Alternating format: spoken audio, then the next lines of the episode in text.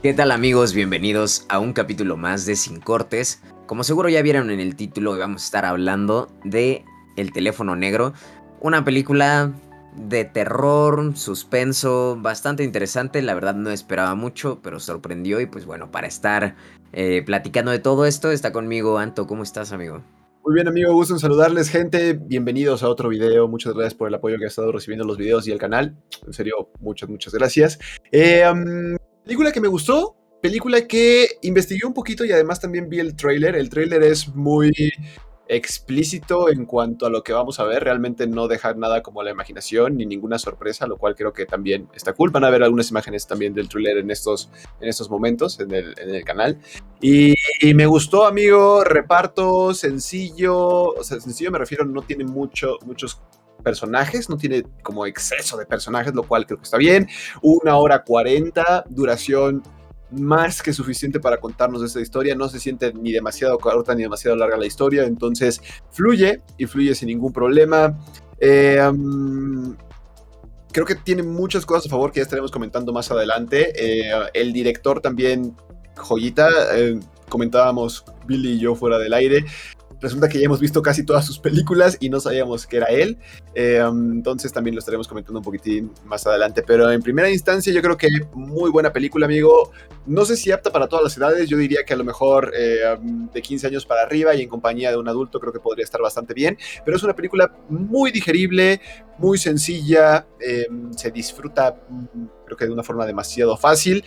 ¿De qué trata, amigo Billy? ¿De qué trata, gente? Una trama también realmente muy sencilla. Hay un raptor em, que empieza a desaparecer a los niñitos y pues esos niños no aparecen, ¿no? Ya luego entendemos que esos niños pues están eh, en otra vida y pues el raptor se lleva a nuestro protagonista, su hermana que al parecer tiene unos dotes medio no sé si decirlo como psíquicos, sobrenaturales, puede ver cosas a través de sus sueños.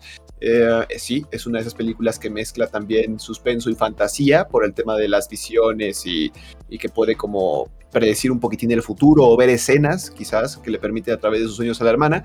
Entonces tenemos al protagonista que se lo roba el raptor, a la hermana que también quiere ayudar a través de sus sueños a encontrar a su hermano y el raptor pues interpretado por Ethan Hawke que pues joya. La verdad es que creo que muy buena actuación. A pesar de que me voy a adelantar un poquitín a los personajes, a pesar de que no vemos demasiado el rostro de Ethan Hawke, Dios mío, qué actuación. Simplemente con caminar, con hablar, con la entonación, eh, te pone los nervios de punta. Yo creo que eso también aporta eh, demasiado a la película, amigo.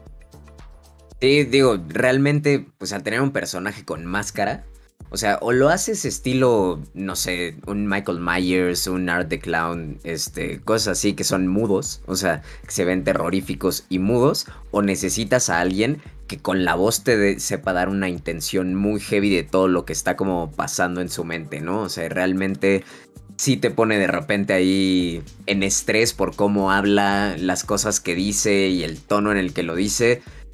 Bastante, bastante bien. O sea, Ethan Hawke a mí se me hace un buen actor, no es como, no considero que sea el mejor ni nada y creo que también no se ha visto muy favorecido en algunos proyectos, como que creo que tiene potencial para más. Personalmente, por ejemplo, de él mi favorita es Gataka, se me hace un peliculón, si no la han visto, véanla. Él es el protagonista y la actuación que tiene ahí es bárbara, ¿no? Entonces realmente creo que sí se... Pues sí, Ethan Hawke se lleva como pues la película prácticamente por ser eh, eh, este villano y cómo actúa y todo, pero realmente nos topamos con, con actuaciones bastante chidas también en cuanto a los niños, ¿no? O sea, luego es un problema justamente este tema de niños actuando, ¿no? O sea, hay veces que de plano no da, ¿no? Eh, este es de esas películas en donde dices, o sea, realmente no está peleada la edad con la buena actuación ni nada en específico, yo creo que el caso de la niña de, este, de la película se lleva, o sea, para mí se lo lleva, actúa bastante, bastante bien, tiene algunas escenas ahí como chistosonas, o sea, cuando se trata de momentos de estrés, te mete dentro de, y hay una escena que está, este, hablando con Dios, que está rezando, y se avienta ahí como unos comentarios y dices, güey, qué pedo con esto, ¿no? Eh, realmente se rifa y el protagonista también, o sea, toda la actuación que tenemos, porque como bien dijiste, es una película no con mucho reparto y tampoco con muchas locaciones, o sea, realmente todo sucede como en pequeñas áreas y el niño está encerrado en un sótano. Digo, no es nada spoiler, lo que vamos a estar hablando va a ser cero spoiler y es algo que se ve en el trailer, ¿no? O sea, lo que digamos aquí puede estar en el trailer, no, no vamos a quemar nada de, de la trama, este... Pero... O sea, realmente tienes como pocos elementos. Si estás en un sótano, tienes pocos elementos con los cuales interactuar, con los cuales este, desarrollar tal cual a tu personaje y se va viendo como su crecimiento, ¿no? Que digo, recibe cierta ayuda, también lo ven en el trailer, este, recibe cierta ayuda, no entro mucho en detalle en eso para no explayarme e irme a algo que sí pudiera ser spoiler, pero este se desarrolla bien dentro de un espacio donde no interactúa prácticamente con nada ni nadie, ¿no? O sea, más que de repente eh, con el villano o con esta ayuda que recibe, pero se va viendo cierto crecimiento y es una joyita.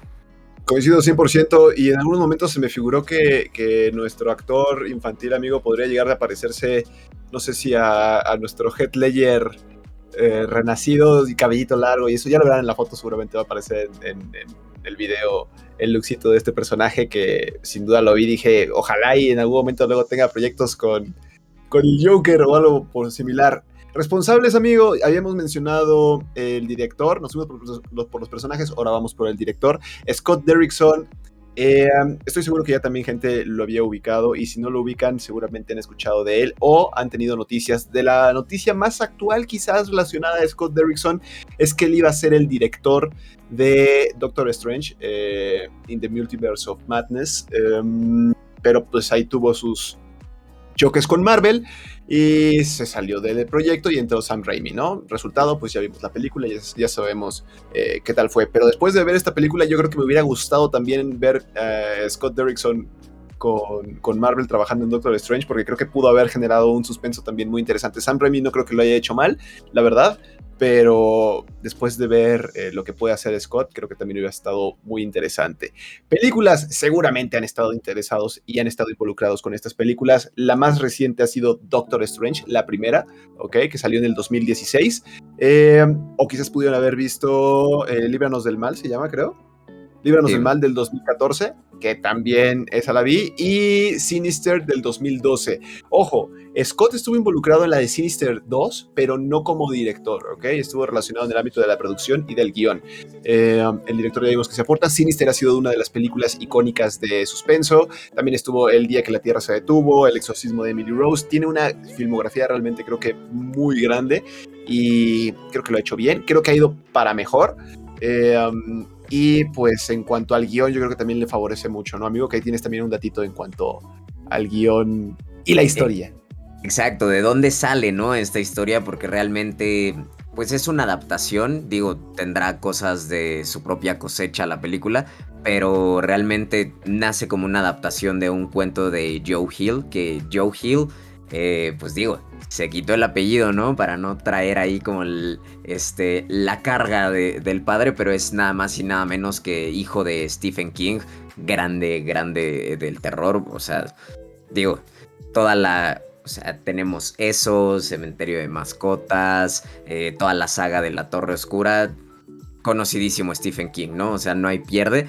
Y pues bueno, es una manera de también este, enterarnos de un poquito de lo que hace su hijo, que tal vez de primeras como que no suena el nombre, porque digo, se quita el apellido y se pone Joe Hill. Este, pero bastante interesante, o sea, realmente no es algo tal vez tan elaborado como lo que escribe su papá, que es un poco más este enfocado a una novela más compleja, este y con cierto sube y baja y demás, pero este bien, o sea, realmente bueno el trabajo. No he leído el, el, cuento, honestamente, fue más como salió investigando acerca de la película salió salió este dato. Y sí fue como mira qué bueno conocer como el trabajo porque realmente sí tiene talento no o sea y está alejado a lo a lo de su papá o sea como que sí tiene su esencia y todo y pues es una manera de podernos involucrar un poquito más con, con él. Que digo, él también ha estado metido en escribir cómics, eh, tuvo algunos números este, de Lock and Key y demás, que es para la gente que le gusta como justo todo este tema medio de suspenso y demás. Y los cómics, pues bueno, Lock and Key eh, creo que es una buena recomendación y él ha estado involucrado en todo esto, ¿no? Entonces, pues sí, datito curioso justamente del guion que sale de adaptación de, este cuento del hijo de Stephen King. Que bueno, no hay que decir en específico hijo de Stephen King, hay que reconocerle su trabajo como es él, este cuento de, de Joe Hill, ¿no? Eh, es pesado, es difícil, es difícil desprenderse también de la sombra de tu papá, pero que el papá también lo ha reconocido y de hecho en la película van a poder notar varios guiños de las sagas o de las historias que ha hecho su papá. Un ejemplo muy notorio que seguramente lo viste, eh, no va a ser spoiler, tranquilos. De repente la niña sale en búsqueda de su hermano y la escena es lloviendo y la niña trae un, eh, una gabardina amarilla, ¿no? Muy similar a la de It, que pues realmente yo creo que es la escena icónica de, el morrito con su gabardina amarilla y él en la lluvia. Entonces, tiene ahí de todas formas como varios guiños de diferentes películas, lo cual creo que es también un homenaje y como también Joe Hill diciendo, sí soy el hijo, pero no estoy peleado con mi papá. Se ven también varias interacciones donde aparecen en fotos él y interactuando. Stephen King leyendo las obras de Joe Hill y Joe Hill leyendo las obras de, Stephen King. Entonces, creo que tienen una buena relación. Eh, ojalá, ya luego a lo mejor y, podamos ver un poco más de, de, Joe Hill. Es cierto lo que dice Billy, no está muy metido al ámbito de la novela, pero, pero creo que a pesar de eso, pues tiene demasiado potencial. logró salir una película de una hora cuarenta en, en un pues de un relato prácticamente, de un cuento, lo cual creo que también aporta bastante, amigo mío. Quizás puntos negativos no le encuentro mucho. Eh, la verdad es que le encuentro puras fortalezas a esta película y, me agrada cada vez más. Eh, puntos negativos, quizás lo único que me hubiera gustado es haber visto más tiempo en pantalla al Raptor, lo vemos creo que lo suficiente, pero para lo intimidante que es, las facetas de la máscara, porque también parece que hasta dependiendo de su humor, son como las partes de la máscara que lleva puesta, máscara completa, nada más la boca o nada más la parte de arriba y la boca se ve completamente móvil. En fin, em, que por cierto, el que creo que diseñó la máscara también fue involucrado en máscaras icónicas, por ejemplo la de Michael Myers. Em, entonces, pues sabe de lo que hace lo van a poder ver también en la película, esas evoluciones como de la máscara y de las personalidades que, no sé, en algún momento parece que tiene como diferentes personalidades nuestro, nuestro Raptor y, la van a disfrutar creo que bastante. También una similitud que también pude apreciar con, con It, amigo, no sé si también lo notaron gente, es, em, parece que en este tipo de películas eh, los adultos viven como en un mundo aparte, similar a IT, o sea, como que los niños son los involucrados en el problema central y como que los adultos no, no desarrollan lo suficiente, no es queja, ¿eh? o sea, no desarrollan como el suficiente protagonismo. Em, por ejemplo, en IT, pues los niños se la pasan peleando contra Pennywise eh, durante toda la película y parece que no hay un solo adulto que le importe. Muy similar en de Black Phone, eh, parece que los niños son los que siempre están peleando con el raptor y parece que no hay adultos lo suficientemente capaz de, solucionar esto, ¿no? Y, los niños tienen que moverse para poder solucionar el problema. No es queja, me agrada esta trama, eh, um, funciona sin duda, pero pero es un guiño sin duda muy, muy similar a, It y yo creo que también aporta carnita a la historia. Quizás lo único que me quejaría, amigo, sería de el tiempo en pantalla de, del Raptor, pero fuera de eso, sumamente recomendable. Algunos llaman esta película como de las mejores de terror de este año.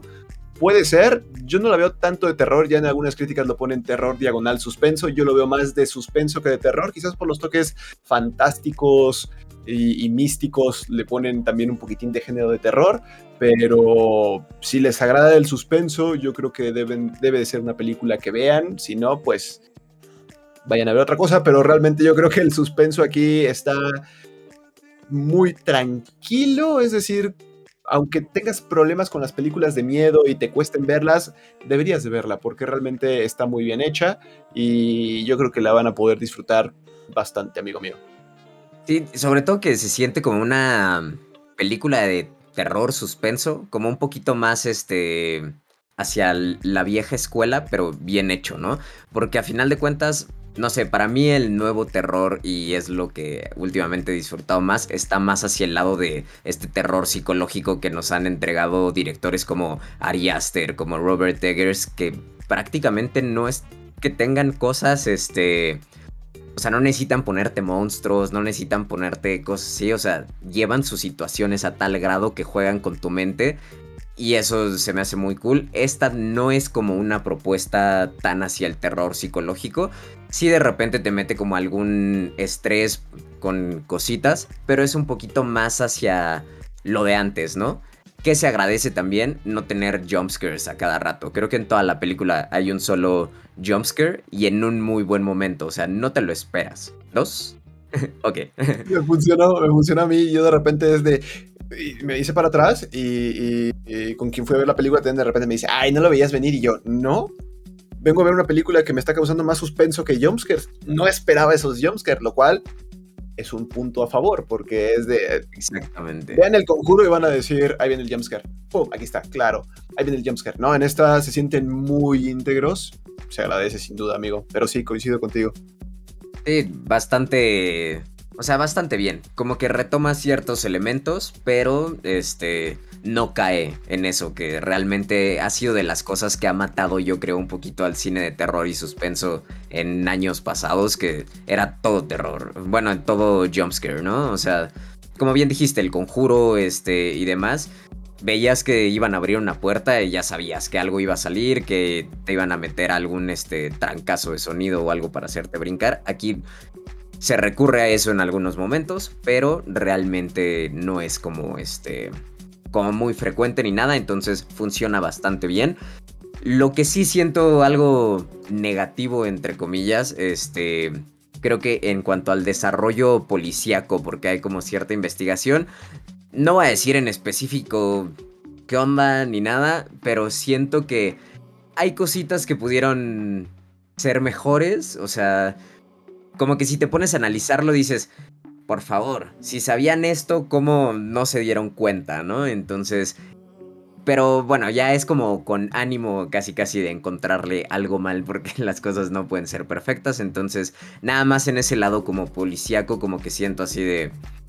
Ok, neta no se dieron cuenta de esto como que un absurdo, pero realmente en general bien, se disfruta. Yo creo que sí es de las películas que vale la pena ir al cine a verla, este, porque digo, hay, hay algunas que dices, me espero y la veo en mi casita. Esta creo que está cool, está bien hecha.